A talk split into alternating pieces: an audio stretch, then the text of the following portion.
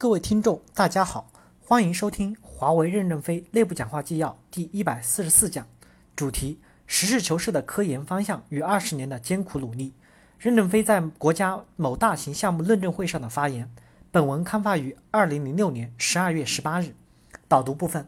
华为研发部门的负责人在向任正非汇报研发成果的时候，面有得意之色。任非任正非笑着说：“你什么时候可以不让公司交这两亿美元？”专利许可费了，再来吹牛吧。这些年，华为每年交出去的专利许可费都在三亿美元以上。华为韬光养晦，二零零七年到二零一六年十年时间，华为累计投入研发经费三千一百三十亿元人民币，累计获得专利授权六万二千五百一十九件。正文部分一：华为的一些实践。华为公司作为一家高科技企业，从创业开始。就始终坚持以市场的商业成功为导向，一切投资、一切管理的改进都紧紧地围绕着产品的市场商业成功。尤其摒弃的是脱离商业成功导向的为技术的创新。这种盲目自傲的创新，对于我们没有资金来源的公司来说，无异于自杀。华为在过去的十八年里，每年坚持投入。销售收入的百分之十以上在研发上，尤其是近最近几年，有超过两万五千名员工从事研发工作，资金投入都维持在每年七十亿到八十亿元以上。经过十八年的艰苦奋斗，迄今为止，华为没有一项原创性的产品发明，主要做的所取得的是在西方公司的成果上进行了一些功能特性上的改进和集成能力的提升，更多的是表现在工程设计。工程实现方面的技术进步，与国外竞争对手几十年甚至上百年的积累相比，还存在很大的差距。对于我们所缺少的核心技术，华为只有通过购买的方式和支付专利许可费的方式，实现了产品的国际市场的准入，并在竞争的市场上逐步求得生存。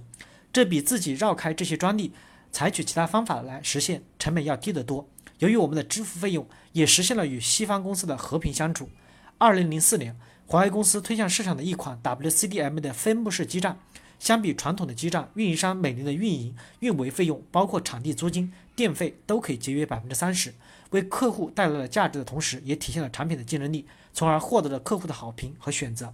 这款分布式的基站没有革命性的技术，也不存在许多的技术含金量，仅仅是工程工艺上的改进而已。事实上，在产品的工程实现技术方面，我们也经常遇到瓶颈，包括算法。散热技术、工艺技术、能源节能等在内，都时常成为我们在竞争中获得优势的障碍。为了解决这些问题，克服发展障碍，我们也不全靠自主研发，因为等自主开发出来了，市场机会早就没了，或对手已经在市场上构筑了优势，我们没法在竞争的市场上获利。所以，我们经常采用直接购买技术的方式来缩短差距并构筑领先。我们有一款全球领先而且份额占据第一的产品。在功能性能上超越竞争对手的一个关键技术，是我们通过购买某外国公司的技术而获得的。我们寻找并选择了一家在超长超长光传送技术和产品解决方案研究上非常领先的厂家。该公司累计投入已经超过七十七十兆，其技术主要体应用在骨干长途骨干长途光传送系统中，网络地位非常重要。我们经过分析，认为其产品和技术具有很高的市场价值。最后决定购买该技术，经过技术转移和二次开发以及必要的法律手续，在短短的九个月时间内完成了集成开发，成功推出应用了新关键技术的产品，实现了大容量、长距离、四千六百公里无电中继的光传输。二零零三年推出该解决方案以来，在相关市场上得到快速的发展，从最初的全球名不经传的长途传输工厂家，到二零零五年就已经快速成长为全球长途传输市场第一的厂家，并保持稳固的地位。特别值得一提的是，依靠优异的性价比，我们在拉美最大的固体运营商和 T TLEMO 的六五三光纤系统上，依靠比其他厂家更强的宽带传送能力，实现了市场的突破性的应用。华为公司清醒地认识到，我们在技术上需要韬光养晦，必须承认国际厂商领先了许多。这种巨大的差距是历史形成的。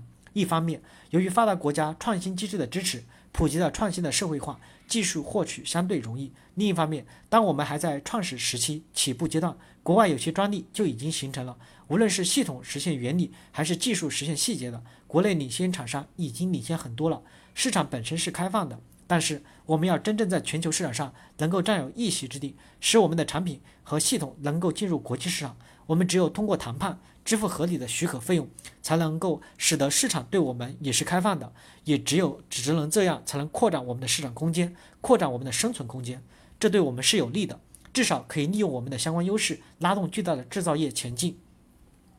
华为公司历来尊重别人的知识成果和知识产权，同时也注意保护自己的知识产权。华为真诚地与众多西方公司按照国际惯例达成有关知识产权谈判和交叉许可。我们在多个领域、多个产品与相应的厂商通过支付许可费的方式达成了许多交叉许可协议。宽带产品 DSL-LAM 是阿尔卡特发明的，我们经过两年的专专利交叉许可谈判，已经与其他公司达成了许可。我们会支付一定的费用，换来的是消除了在全球进行销售的障碍。经过努力，我们的 DSLAM 市场份额达到了全球第二。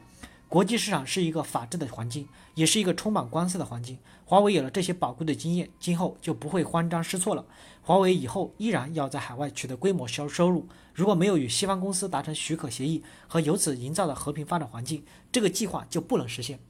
我们付出的专利许可费，但我们也因此获得了更大的产值和更快的成长。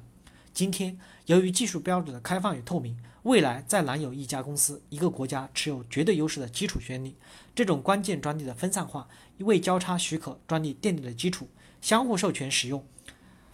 使用对方的专利将更加的普遍化。由于互联网的发达，使创造发明更加广泛化了，更容易了。我们充分意识到，需要在知识产权方面融入国际市场俱乐部。知识产权是国际市场的入门券，没有它，高科技产品就难以进入到国际市场。虽然华为每年将销售收入的百分之十以上投入研发、研究开发，在研究经费的数量级上缩小了与西方公司的差距，也在 IPR 上缩小了差距。目前，华为已有一万多项专利申请，但相对世界几十年的积累，仍是微不足道的。IPR 的投入是一项战略性的投入，它不像产品开发那样可以较快的在一到两年时间内就可以看到其效果，而需要一个长期的、持续不断的积累过程。我们也充分认识到了基本专利的成长过程是十分漫长而艰难的。基本专利的形成是要经历很长的时间，要耐得住寂寞，甘于平淡，急躁反而会误事。基本专利的形成是冰冻三尺，非一日之寒。即使是应用到应用型基本专利的成长过程，也至少需要三到五年。我们一直倡导并建立了相应机制，鼓励板凳要做十年的。同时，坚定地走出去，积极融入国际性的行业组织中去，广泛的与业界同道交流、合作协调，特别是在行业论坛以及行业标准开发组织中积极的参与，共同致力于行业的成长和发展。虽然我们在国内外共同总共申请了超过一万件的专利，但我们知道，真正的核心的基本专利还不多。我们还会持之以恒的，而且仍然在功能、特性、工程实现技术等方面加强投入，继续反对盲目创新，反对小农意识，反对自我封闭，反对闭门造车，坚持合作与自研并重，在把握行业发展趋势的同时，顺应业界的潮流，顺应相应的规则，厚积薄发，投放有序，广泛合作，优势互补。共同推进行业的发展和进步，构建良好的商业发展环境。感谢大家的收听，敬请期待下一部分内容。